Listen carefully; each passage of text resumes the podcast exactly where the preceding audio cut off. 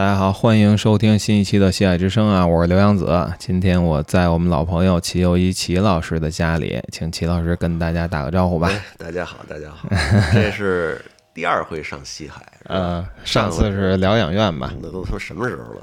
呃，几百年前啊。但是齐老师前一阵儿在别的电波那个发声来的，嗯，跟大飞聊民谣。你们跟别的电波到底啥关系？我们跟别的电波 朋友关系，有有台有台有。对，熟悉齐老师的朋友们都知道啊，作家、导演、乐评人。但是今天上这个节目呢，齐老师有一个另外的称号，就是海拉鲁大全乎人儿。到今天才聊这个塞尔达传说，我也觉得挺不好意思。其实跟齐老师约这期节目是七月份的事儿了，当时是。呃，应该是《王国之泪》发售了两个月，两个月玩完正好玩完。对，然后齐老师这个晒出在我们的群里晒出了他的打满全部神庙，对，然后反正就是就大全乎，什么都齐了。这地图我说太牛逼了，齐老。聊一期塞尔达吧，然后我就犯痛风了，一开始手腕不行。手腕一不行，就什么操作都玩不了。我就等于说，这三个多月以来都没有接触这个《塞尔达传说》啊。这个你这一痛风，就简直就是个废人。别说运动了，连他妈游戏都打不了。游戏的不就是往那一躺？连他妈宅男都欲当宅男而不可得。对对，连宅男都当不了了。对，连元宇宙里都活不了，活不了了。元宇宙失格，你只能等着那脑机接口了，就就直接就霍金那个对。早早的变成《黑客帝国》里边那个 往那一躺，对对对，这个痛风就是促进人类进步，可以说，嗯，今天我们想聊的，好好回头聊聊这个《塞尔达传说：王国之泪》以及它的前作《旷野之息》，就是这个系列的塞尔达啊。因为我没想到齐老师竟然在海拉鲁大陆花费了这么多的时间，你这游戏时间有多少啊？那我还真不知道，当时确实有空，因为你想我平时也不用上班，然后呢，当时我们那片子剪到一个坎节上了，就是我已经对那个片子的后期无能为力了，嗯，然后呢，就等着这几个公司啊什么的看看片儿什么的。那我平时也没啥事儿，我说那我这这段时间我干啥呢？你说搁搁平时我可能就呃写点东西，开个新新的创作什么的，但是呢那段时间呢。包括现在其实也是，就是说我前面这个事儿没弄完呢，所以呢我就没有这个定力，说是开一个新的大的东西，没那心思。对，那我这段时间怎么办呢？也不能天天出去鬼混。嗯，我说那打打游戏吧，拿这游戏杀杀时间。哎，这挺好，玩的很高兴。基本上可能一天能玩个六七个小时得是有。齐老虽然不是那个我们比，比方说平时从机核上经常听到的那种。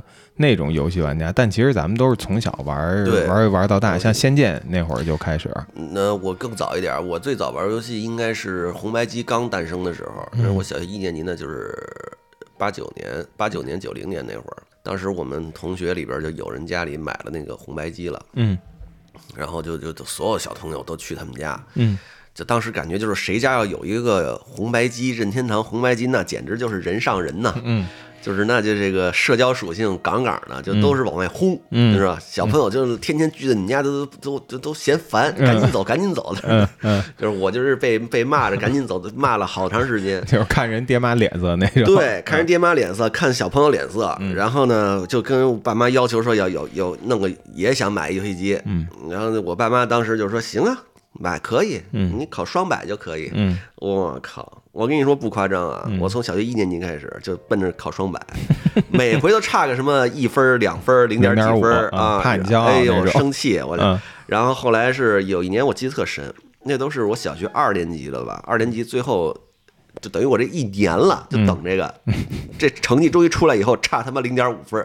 我当时一点不夸张，拿着两张卷子在我们家哭，自己默默的饮泪。我那你妈看见了吗？那会儿，嗯，他们都不在当时啊。我自己拿着这个默哭，默默默的哭。然后后来那个是上小学三年级了吧？嗯，可能我爸妈实在看不下去了。嗯。然后呢，再赶上那会儿有那种广东那边的那种山寨机，兼容机，呃，兼容机出来了。然后我我爸妈好像是通过什么，是去出差还是怎么着，给我带了一个，嗯，带回来一个黑色的。我现在印象特深，终于能有自己的游戏机玩了。但那个时候已经几乎人手一台了，我就没有社交属性了，也没也没吃上热乎的。对，哎呦，所以这玩意儿就叫报复性消费。后来我这个上大学不是自己挣了钱，让自己在外面住嘛，嗯，那就是。机器就是一直买着，包括我的当时我们宿舍里边，我有一台，那是叫 PS 二还是呃 PS 二的那个升级版，就是特小一个机器，嗯，Slim，嗯，我忘了叫什么了，嗯，放在宿舍。然后就所有的这几个宿舍的人都上我们那儿玩去，嗯嗯，那个时候社交属性也有，就就各宿舍的人都跑我们宿舍混来，嗯，Switch 也是刚出来没多久，我就买了一台。我一直觉得任天堂的东西普遍更好一点，比索尼、比 Xbox 都好，嗯，因为它那个你你就就光说这主机吧，你你你说像 Xbox 跟 PS 呢，说白了啊，它就是一个大电脑，嗯，是吧？方方正正的一大盒子，里边塞一堆。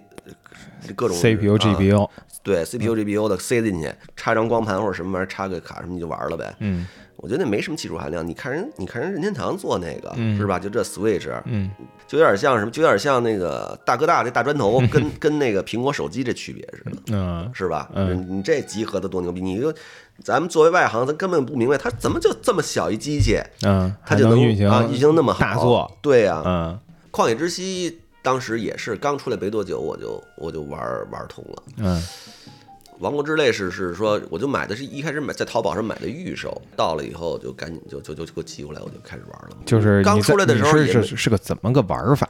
我特想知道。就是正常玩啊，就是我我跟你没有没有没有正常，我就我后来才发现，就是不太存在正常玩这回事儿，就人和人都特特别不一样。我说真的，我就是我就是一特 soft core 的玩家，嗯，我是主要是休闲娱乐，嗯，我是真就是真没有说那种，就是说我说好什么海拉鲁什么科科学怪人什么的，真没那个，嗯，我就是正常打，呃，就是像旷野之息那么打是吧？对，就是，对，然后因因为什么呢？就我觉得就是像像像塞尔达这种游戏啊，嗯，它其实有点像，有点像咱们去看一电影，嗯。一开始先要搞明白这些创作者他是怎么想的，嗯，他就是就是说他百分之七八十的情况下。它确实提供了很多丰富的自由度哈，但是它更核心的是说，它是想让大家看到什么，感受到什么。嗯，你先去尝试着理解一下这个东西。嗯，我我觉得，我觉得我在里边还挺享受的，就是骑着马瞅瞅风景啊，在天上飞一会儿啊，嗯，然后然后该打什么打什么，嗯，该收集什么收集什么，嗯嗯，然后然后才涉及到自就是自由的那部分，你才涉及到，比如说，嗯，他是到了那个哪儿，到了那个。就是赛车场那儿出来以后，嗯，那个时候你就伊势村的那个伊势村东面赛车场出来以后，他是开始让你做一些机械方面的东西了，嗯，那那个时候是是是说可能要停一阵子，就剧情都不打了，玩玩那个啊。哎，你对他这次这机械系统、这科技系统怎么看？我操，那这还能怎么看呀？牛逼呗！以前没人这么干过，是吧？嗯嗯，你沉迷吗？这套系统？讲真，我不算特别沉迷这套系统的。但是我就特别好看别人是都干嘛了，你知道吗？就是各种搞什么发明啊，什么什么什么什么什么收割机呀，什么那种什么大蚊子拍子，嗯嗯，你你会跟家里就是在 B 站上那么点着看吗？会啊，然后拍着大腿乐是吧？对。我就我跟你说，我经常是就有一阵子啊，我都不看什么那个电影什么的，就就就是，比如说打游戏打累了，嗯，我就我就点开 B 站，开会儿看会儿他们那怎么都干嘛呢？我拿那玩意儿下酒了，就变成，嗯，挺逗的。我看你写的那个公号写那个在海拉鲁度假啊，就是说你本来说想去去趟泰国，然后这个看看机票，又看看基金，绿油油的，对，到现在还是绿油油，还是绿油油的，对，然后就毅然决然的买了这个王国之泪，说还是在海拉鲁旅游比较踏实，对啊，嗯，然后我看你还。对我，我看你还提到，因为那个三联当时做了一个塞尔达这个王国之类的一专题，我看你提了一句说，我觉得没说到点儿上。嗯，呃，我讲讲吧，其实就两点：一，主创团队用心且品味好；二，通往罗马的路不止一条。这个主创团队用心且品味好，能能不能展开讲讲？对我，我觉得就是现在的游戏跟咱们小时候玩的游戏已经不是一概念了。现在的游戏就更像电影。嗯就是它像是一个多线式的，然后相对自由度高一些的电影，你可以，就是它有很多设计吧，其实是那种叫什么呢？我我我我觉得是是非常奢侈的，呃，甚至于有点就是浪费的设计。嗯，这些它就是恰恰是因为有这些特别奢侈而浪费的设计呢，你你就觉得哦，我这地方错过了没看，没看就没看，我去我去看那个了，就是就是你会总会有那种就是说。觉得觉得这个这个地方还有很多东西还没有探索。嗯，我觉得这种东西是感觉给人的感觉是非常有趣的，电影里面不会有。你比如说咱们现在的那个就是人类的，就是第一娱乐肯定是电影嘛。嗯，那电影呢，它是说，呃，我提供就是电影，因为它它有观看时间这码事儿。嗯，它它是用就是它不管它内部怎么多线叙事，我们实际最后看到的都是一条线儿。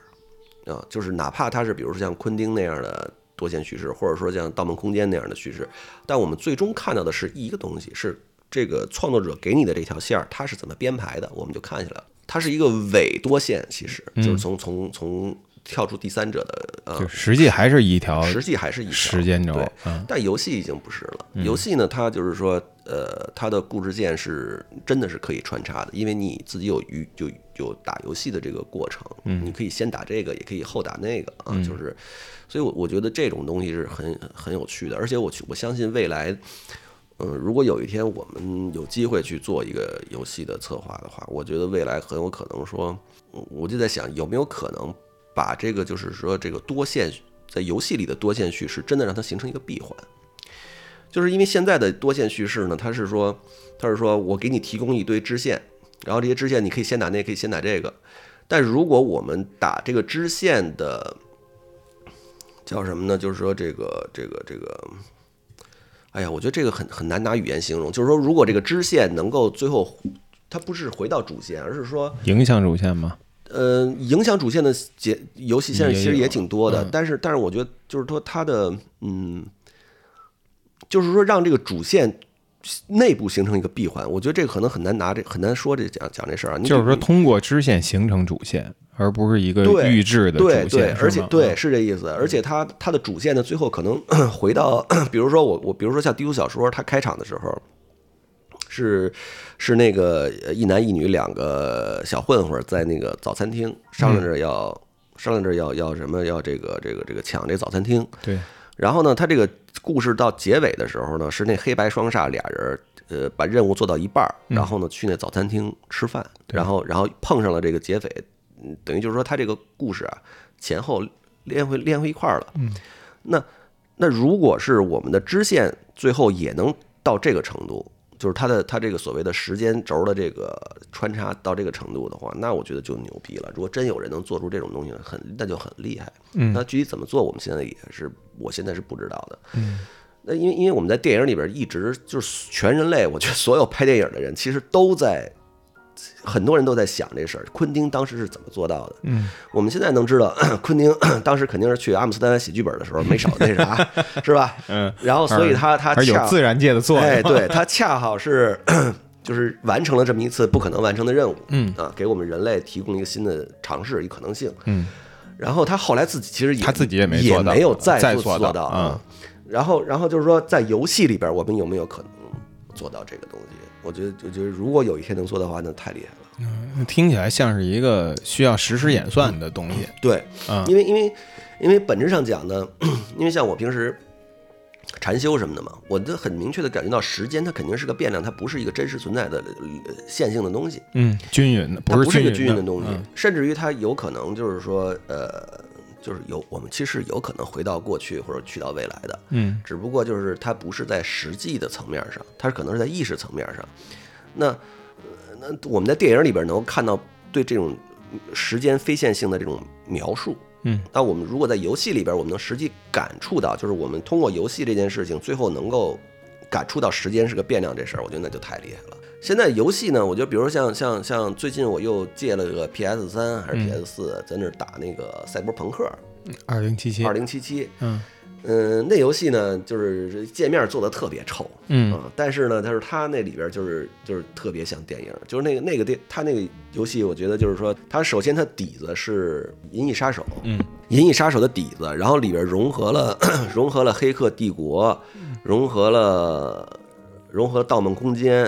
就反正融合了好多，就是这一路就是呃赛博朋克类的东西，嗯所有的电影我觉得他都参考到了，能看的都都都看进去了。嗯然后我觉得它就是一个电影跟游戏的一个一个特别好的一个叫什么一个结合吧。就未来的游戏，我觉得也都会是这样。嗯海拉鲁这个就是这个谁，这个塞尔达呢，他其实我觉得是是是是到现在为止，我觉得是最好的，可能是说就是各方面就是最好的一个游戏。它为什么呢？是因为第一，它它也它其实其实没模仿别的电影，但是你你在里边玩起来的话，那种那种代入感其实跟电影一样一样的。你看电影就是一个造梦的过程嘛，啊，就是我们在这个一个多小时、俩小时里边，我们就在这里面做了场梦。嗯，那游戏呢，还我觉得就塞尔达，它这游戏由于它极其丝滑顺畅，所有的细节都做得非常的完美。嗯。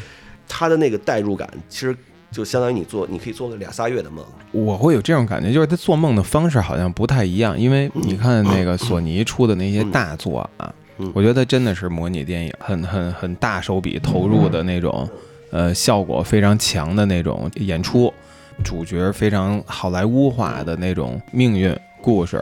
但是任天堂好像不是特别追求这个，就是，我会有这种感觉。如果你把《塞尔达传说：旷野之息》和《王国之泪》拍成一个电影，我觉得作为我一个快四十岁的人，我可能，呃，如果不是出于这种对他的好感，我可能很难去坐进电影院去看他的故事去。对对对，因因为因为塞尔达，它就任天堂，它其实本质上它讲是一个纯粹的游戏的公司，而且我觉得它是现在为止最最保持游戏。本质的那个公司，他呢，他给出的东西，他不是模仿电影的，他，但是他最后给你的感受，那种代入感是跟电影一样，就是这个那种梦梦境啊，你在里边就做梦，做梦，自由的做梦那个感觉，我觉得是是在的，嗯嗯。然后像像什么索尼、什么叉 box，他们很多大的游戏，确实我觉得是说，是说从电影那借来了好多东西，嗯啊，就是因为他。本质上讲，他们那些他有点模仿电影，对他新进来的这些公司，他不可能把游戏性做的像任天堂那么玩的那么熟练。我看你在那个文章里边，就是还是刚才那一点啊，说到这主创团队品味好，这个品味好在《旷野之息》在这个《王国之泪》里边这两座里边，嗯，你觉得体现在哪？说真的，就是这个很难，因为你如果不玩的话，就很难这么形容。但是我觉得就是各种细节吧，嗯，比如说他，比如说他那个。他的他的他的那些马，嗯，他那个马，他 就这讲起来可能挺无聊的。他这马跑动的样子，就是你 你骑马那感觉，是吧？然后你你你去跟那个马沟通，嗯然后怎么怎么，比如说你可以拍它，这个讨好它，也可以直接上来喂几个苹果给他，就是他这个好感度就上去了。嗯，我觉得这些内容细节都是。都是特别的，就是叫什么，就是丝滑和顺畅。嗯，你就是你看，在玩，比如说在玩其他游戏的其他公司的游戏的时候，它它虽然也是都是很大的作品，但是你能感觉到，就是说有些东西你得原谅它，就是就是。但任天堂，我嗯，我觉得就是不需要不需要被原谅，任天堂没有被原谅的地方。嗯嗯，我是有这感觉啊，就是《王国之泪》呢，我总体上我会给他的评价稍微低于《旷野之息》一点儿。为什么呢？呃，我我我尝试一点一点的去说啊，比如说有一点就是，我觉得《王国之泪》里面的文字量、对话量特别大，嗯，特别大，它其实影响了那种自然感，嗯，就是我作为玩家要吸收很多信息，就是去处理事物，它不太像《旷野之息》里边那种，我一进入海拉鲁，我跟这个天地就浑然一体，我天地一沙鸥，我在那些文字里边，我会觉得。呃，比如说刚才提提到品味这东西，我会觉得《王国之泪》有一点这个过于这个日本式的那种宅人的那那那种品味，比如说什么呃，这个人是这个迷，那个人是那个迷，或者是里边会出现一些 NPC 之间会出现一些很那个。日式动画片的那种情节，这些其实会有点让我给他减分啊。其实《旷野之息》也一样的，嗯，就是因为因为《旷野之息》你已经很久没玩了嘛，嗯，你要是说，比如说最近你回头再玩一下《旷野之息》的话，你会发现其实你你说的这个问题一样也都也存在，因为任天堂它是植根于日本的这个游戏文化就。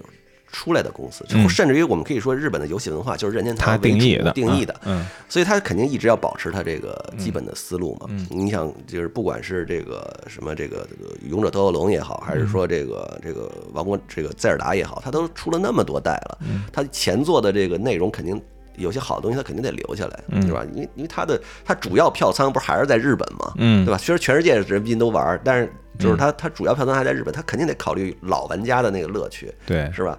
你有些东西不能直接就拿掉，嗯，因为因为我玩是先是说《旷野之息》刚出来的时候就把那《旷野之息》玩了，中间隔了好长时间，好几年以后玩的《王国之泪》，《王国之泪》玩完了，紧接着我就从你那儿拿了《旷野之息》又玩了一遍，就这俩连在一块儿比较一下就特别清晰。嗯，其实其实它的文字量我觉得差不多，啊，文字量实际上差不多，内部玩法也很像，但是。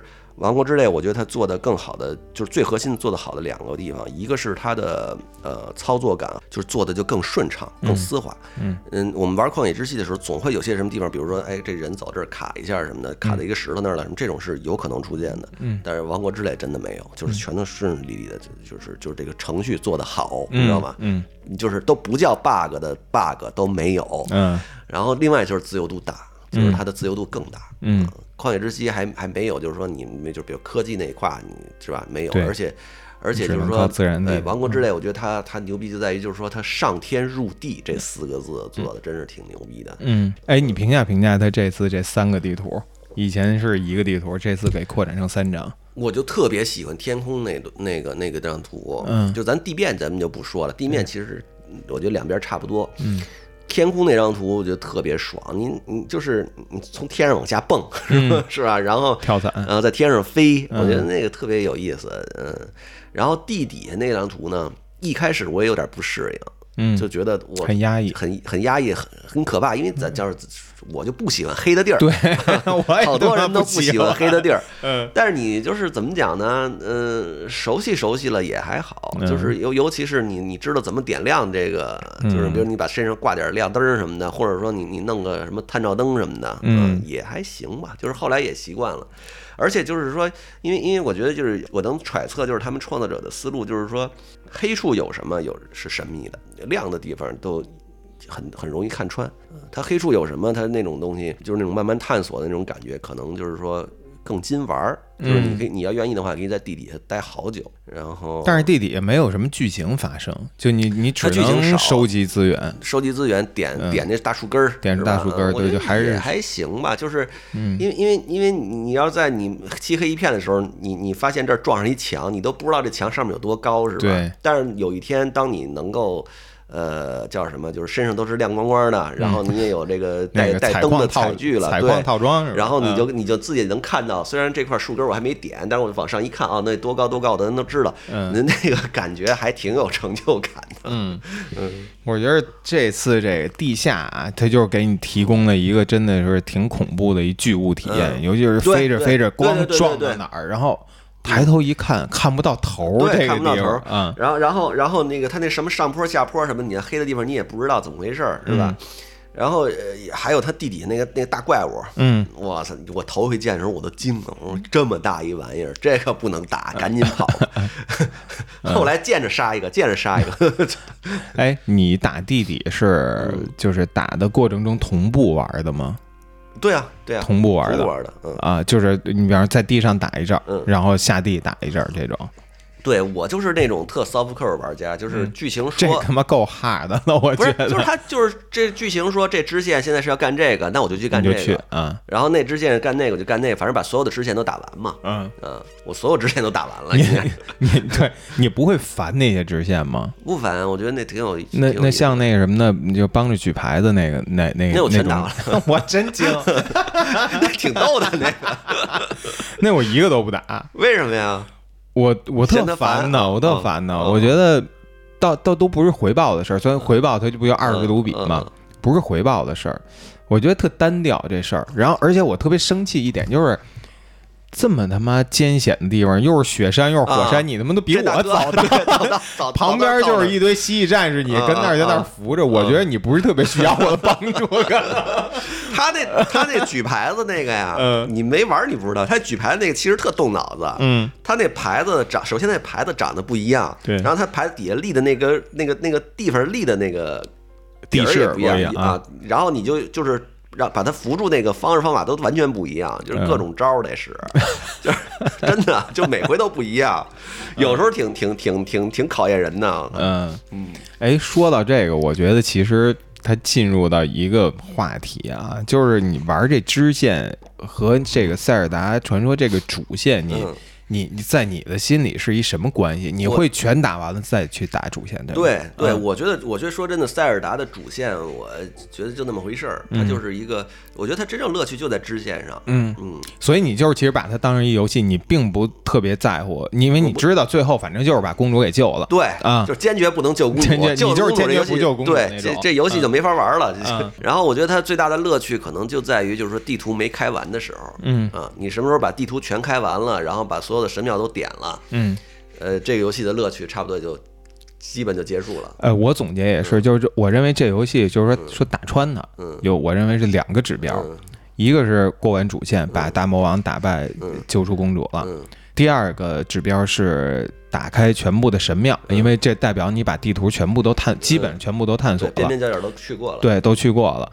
呃，所以在这两个指标里边，你的排序是那个神庙第一，对呀、肯定的呀，就是你一定是把所有的，我觉得所有的支线任务做完，然后把神庙全点开，我觉得这算是这游戏差不多算玩完了。嗯，然后那个打那个 BOSS 什么的，那就三下两下干死完事儿了。我看他们有牛逼的是什么呀？就是我真的是就是坐那儿俩小时，就看他们嗯，就是一个多小时速通。速通的那我真是从头看到尾，我就惊了。我说我这都行，嗯我这也可以，恨不得拿一树枝儿就打打大 boss 去。他他他最狠的点是什么？最狠点是他都不拿伞，然后呢，就是拿着举着个树枝儿，嗯就蹦到那个最后那深渊里边去了。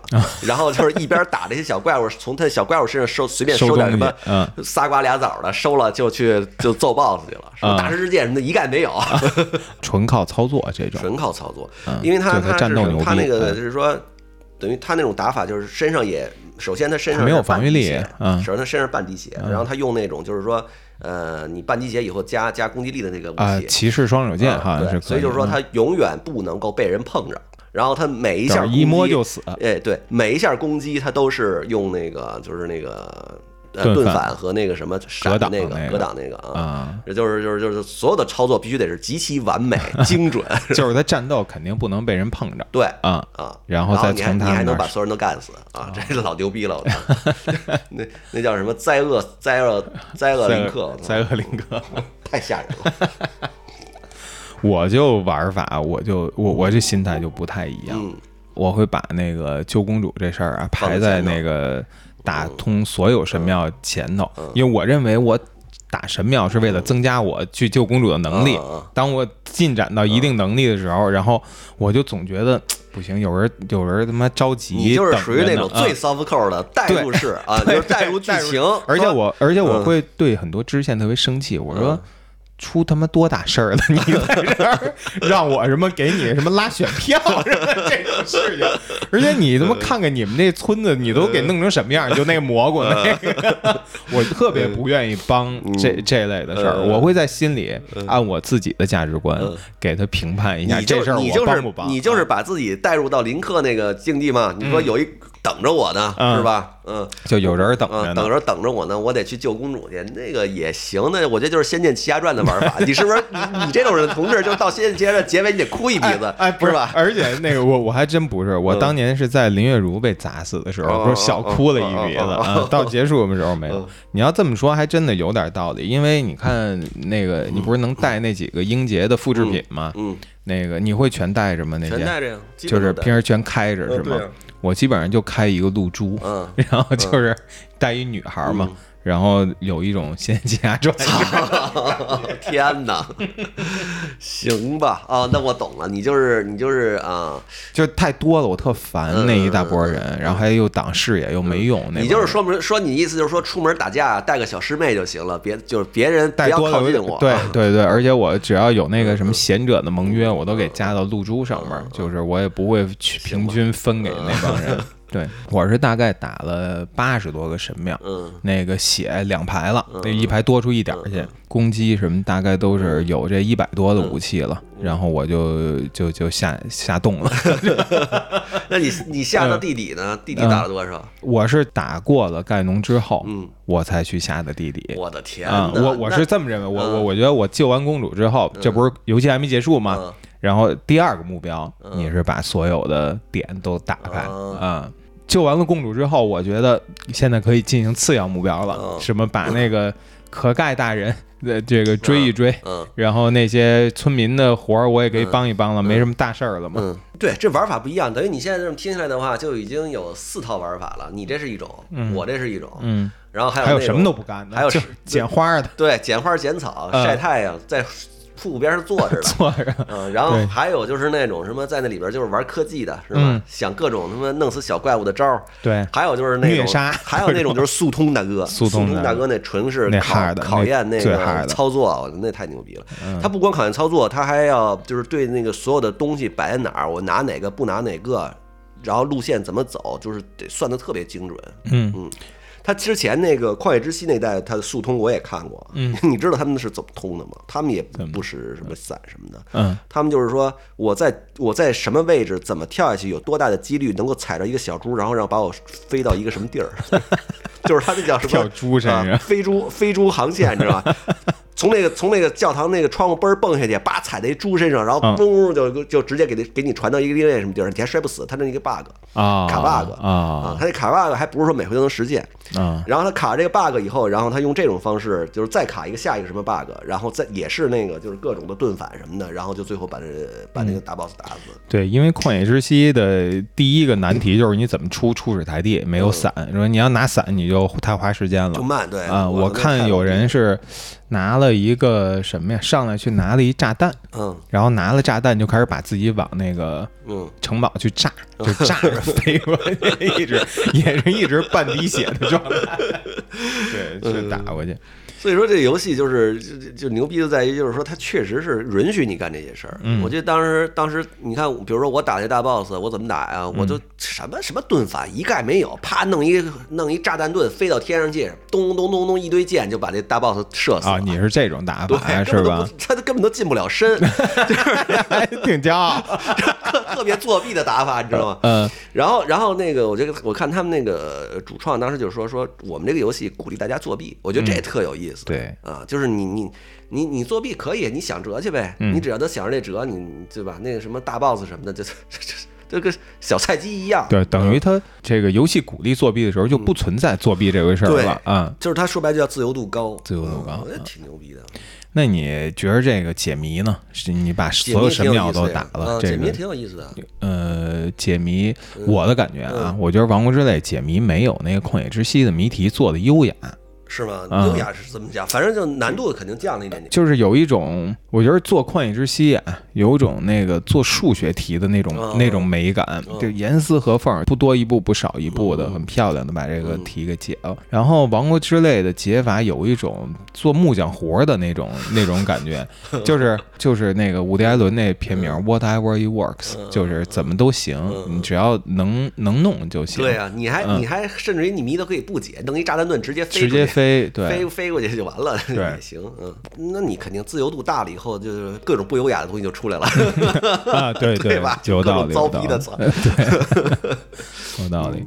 这一座的这个海拉鲁很工业化嘛，你上一次还是农耕社会，对对对，这一次进入工业社会。我跟你说，我要是他们这创作者，我都不知道下一代塞尔达应该怎么弄了，真的，就是我觉得。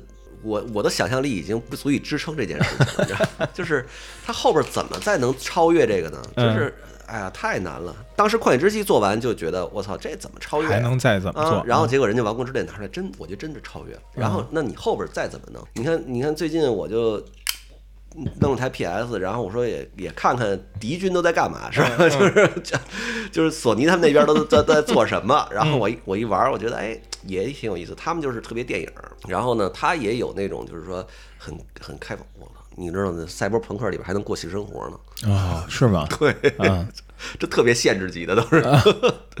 然后，然后我觉得，哎，我这个赛博朋克玩完以后，我想再玩玩什么那什么新版的《荒野大镖客》什么的，那我都没玩呢。塞尔达这回，呃，你对这个最后那 BOSS 战觉得怎么样？那个大黑龙那块儿，那个。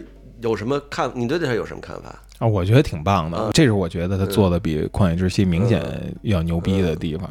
他其实 BOSS 战都不难，嗯，对，包括那个一代打打猪、打那个大猪精那块儿也都不难。但是我觉得他把那个就是最后那个黑龙，呃，跟就是白龙帮你，你去打黑龙的这个过程呢。我觉得这个战法和那种那种它剧情它要表达的那种塞尔达和林克之间的互相辅助的那个感觉，合一合的比较好。你你会被甩下去，然后白龙会不远万里过来接你，啊，接了你之后再带你。再带你上去，再进行一次俯冲作战，而且那俯冲特别有快感。嗯啊，我觉得就然后是一个巨大的一个天空的这种天空大作战。对，我觉得这是他做的，我觉得比较喜欢的。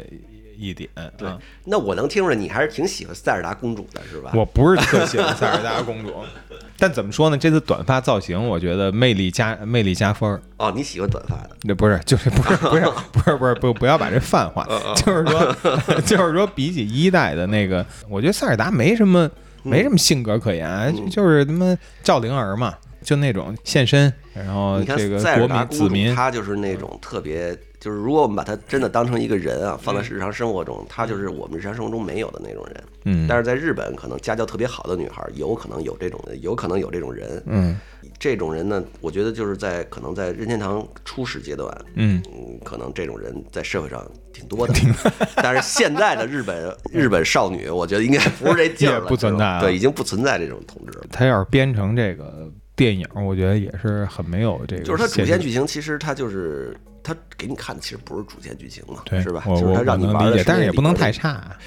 它就勇者斗恶龙这一套嘛，嗯嗯，就圣斗士星矢也是这一套。尤其加上，我觉得加上复杂的东西之后啊，嗯，就是我一直特没没有理解的一个事儿。虽然你可能会觉得这事儿不重要啊，但是我想探讨探讨。嗯，就是塞尔达公主穿越到万年之前了，然后说这龙在天上飘了一万年，那。我怎么去解释？就是旷野之息到那个王国之泪，这真的不重要。那你那你那个什么那公主跟那个跟那个大 boss 在那个在一黑城堡里边待了他一百多年，发生什么了？我操！知道这这不是好多那种同人抛汉视频里边拍的吗？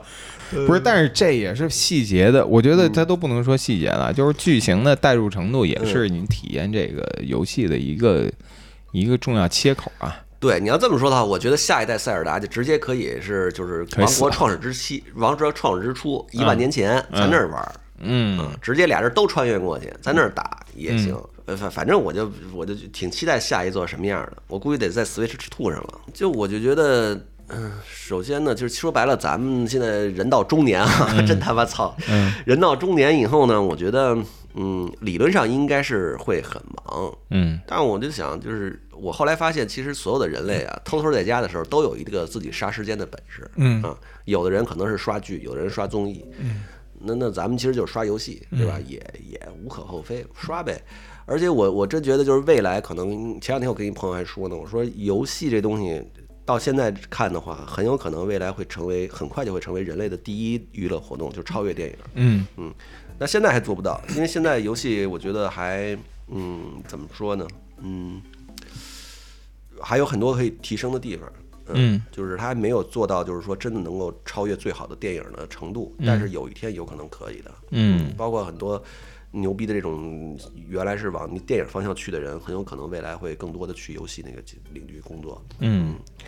我觉得游戏应该以后会，就尤其这种自由度高的游戏，它自由度高，就是它真的建立一个世界。这个世界呢，嗯，它里边一定要浪费大量的这个资源，去让你感觉到这个世界是可以无限探索的。有点像小说里边的一些闲笔，其实它跟那个对这个就是就是我们人类可能以前没有经历过这样的娱乐，为什么呢？比如说小说，它本质上也是一个单线程叙事。对。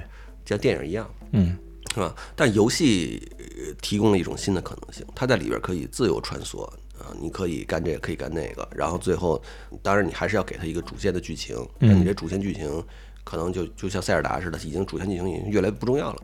呃，相对来说，我觉得电影跟时间的关系真的很大，因为你只能按照。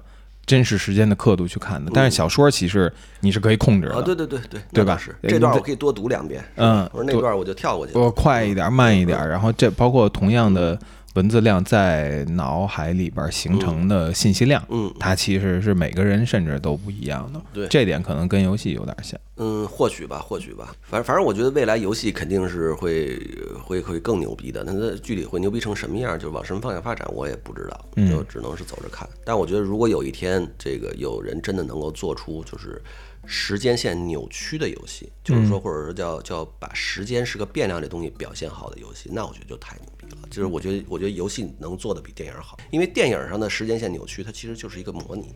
嗯，但游戏是真的有可能做到这一点的。那它具体怎么做？你是作为一个作家，然后也要写剧本，嗯，会不会有这种感觉啊？就是不管是读书还是看电影，其实都是工作的一部分，就是这个广义的工作的一部分。但玩游戏，你会有这种感觉吗？说真的啊，我觉得这么多年我工作一直都挺愉快的，就是就是就是对我来说，工作也是玩儿。嗯，因为创作创人羡慕，不是因为创作本身它其实就是一种游戏嘛。嗯嗯。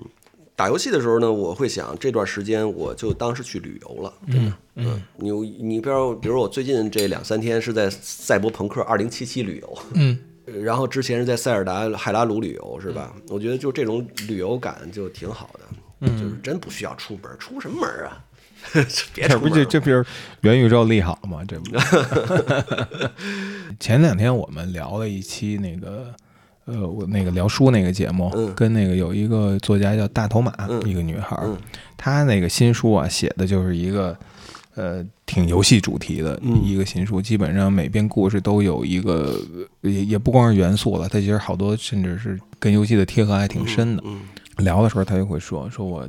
呃，如果有可能，我会想在这个游戏产业里面去去多做一些事情。嗯，我觉得这是挺有意思的，因为我没看过大头马这书啊，但我觉得可以找来看看。我也想看看大家有什么新的想法，因为小说这东西其实已经很呃，就是很多年没有真的推进过了。嗯，就是如果他真的能够把游戏的这种感觉融入到一个小说集里，我觉得是很好的。嗯，很多年前，大概在九十年代的时候，村上春树有有一个小说集，我忘了是哪本具体哪本了啊。他那个小说集，我当时看的时候还不知道是怎么回事。后来我看发现，他每一篇小说其实就是一对一个梦，实际上他最后变成一个梦境的模拟。就是他每篇小短篇小说，这集子里的每篇小说，它都是互相都是连着的。嗯，这个事儿我觉得可能很少有人看到。嗯嗯啊，我觉得很难很难形容这东西。嗯。不是《东京奇谭录》啊？不是，不是，不是，好像是《神的孩子都跳舞》还是哪本？比如说他是怎么连的呢？比如说他前一篇小说结尾的时候是沉入了梦境，呃，就沉入了睡眠。然后他下边说，当那谁谁另外一个主人公，当那谁谁醒来的时候怎么怎么着啊？就是他用这大概是用这种方式连的，他等于像电影转场一样。哎，那你平时接触过游戏产业的人吗？没有，是没有。我周围好像没有专门做游戏的朋友。嗯，我觉得就是这个就跟。怎么讲？就跟动画行业那帮人一样，动画行业的人也跟电影行业是互相呃分开的，很少有交集啊。嗯，他们就就是我，所所以我觉得就是说，如果比如说动画行业或者说游戏行业想要更进步的话，一定会有大量的就是以前往电影方面去的人会进入到这个行业。嗯，一个小说家进入到游戏制作的话，我觉得是很好的事儿。我要游戏公司，我现在就去挖大头马。如果他真有这想法。那天我们也是跟那个机核的 CEO 赵夏一块聊，他们办一个活动，叫那个是一个独立游戏的这么一个开发营，这么一个活动，呃，会有一个主题，然后。有很多小的独立的团队，嗯，然后围绕这个主题去开发。比如说，它会有时间节点，嗯，到几天的时候交一个什么 demo，这挺好的。这就跟电影的那个，就跟电影创投似的嘛，是吧？我我一个电影公司提出一个主题来，然后一一堆人去去去竞标去，最后谁能拿下这标，然后就就就拍了嘛。我觉得这个挺挺有意思的，就是游戏应该这么做。哎，我听他说，就是现在这个做游戏的成本啊。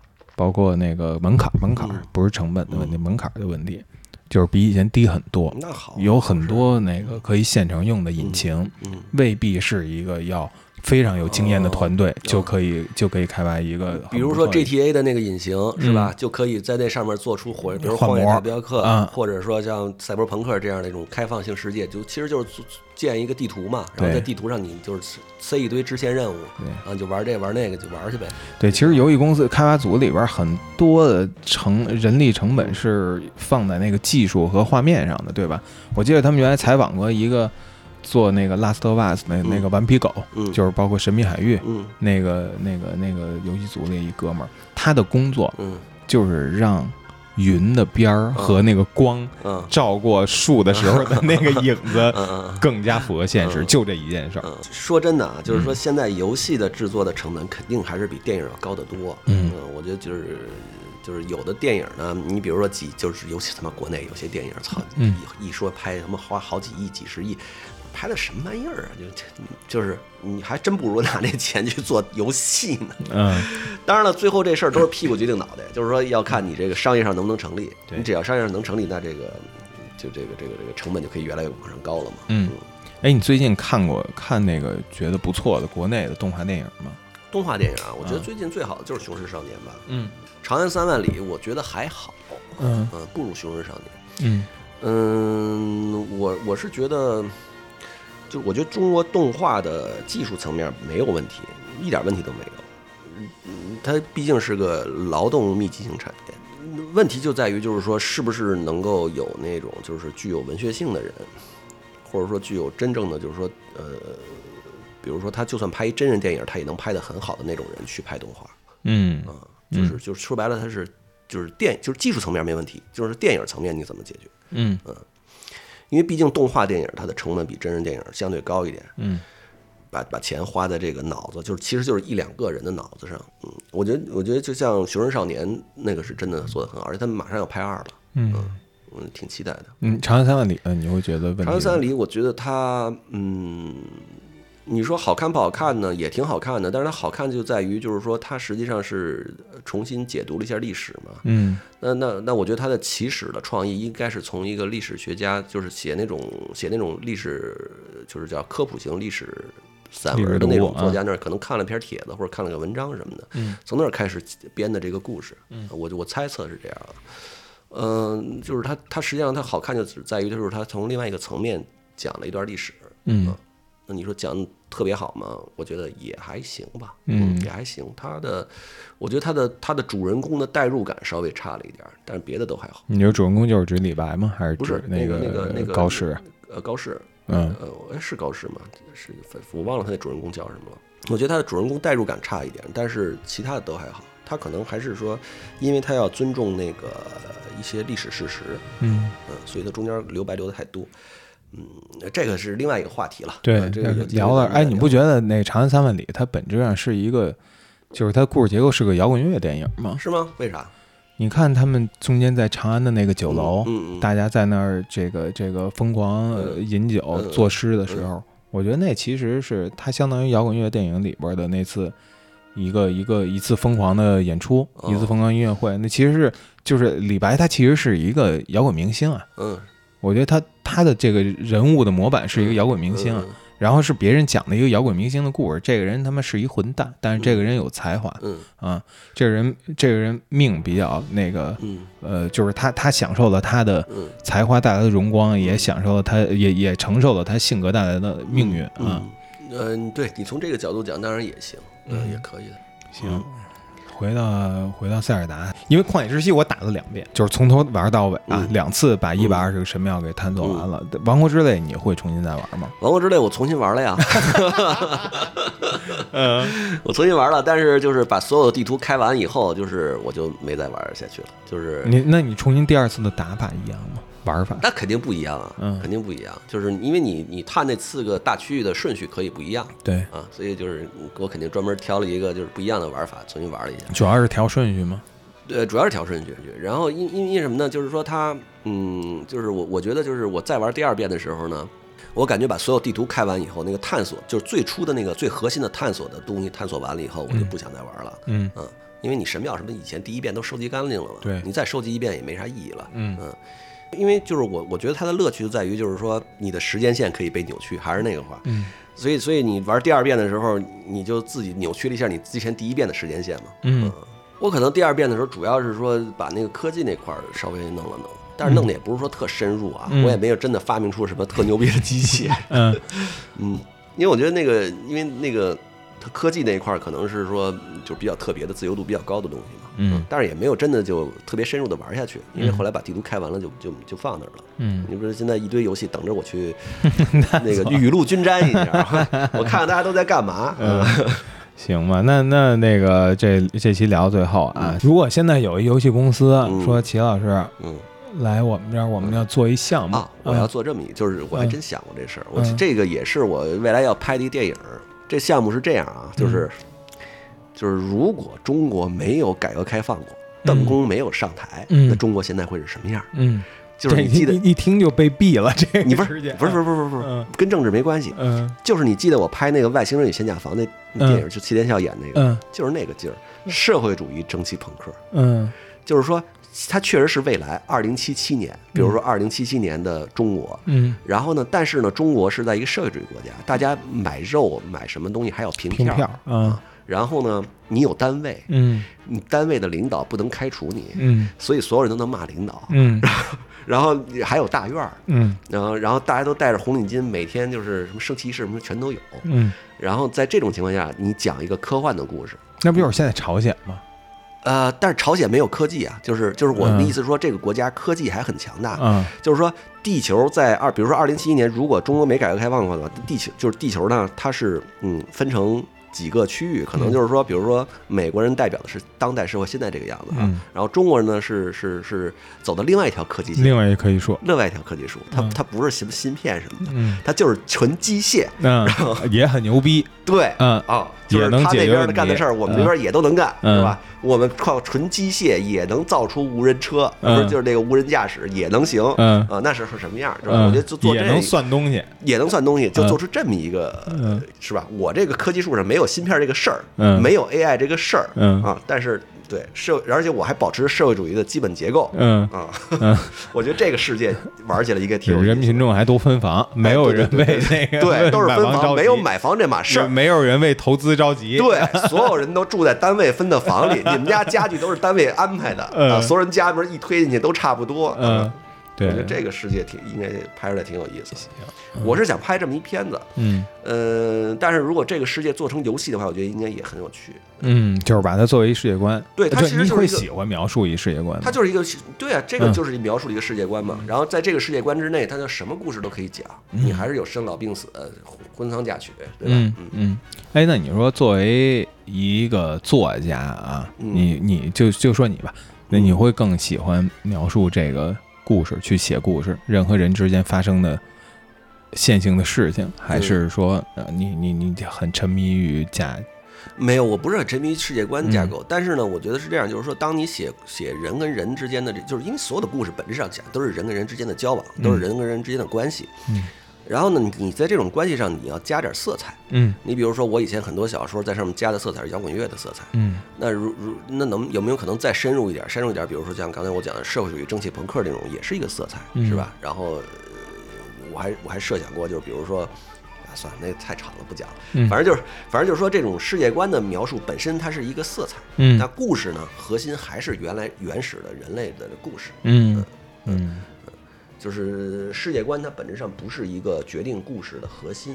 行吧，那今儿个邀请到齐老师啊，从那个王国之泪发散一下，嗯，主要是闲聊一会儿，闲聊一会儿，闲聊一会儿，待会儿吃个饭。行吧，那我们感谢齐老师到来，不客气，不客气，经常聊，经常聊，经常聊，我们这是闲逼淡一会儿，也不知道谁会这么无聊 听我们闲逼淡这个。行吧，呃，同志们，下期再见。好嘞，拜拜，大家，拜拜。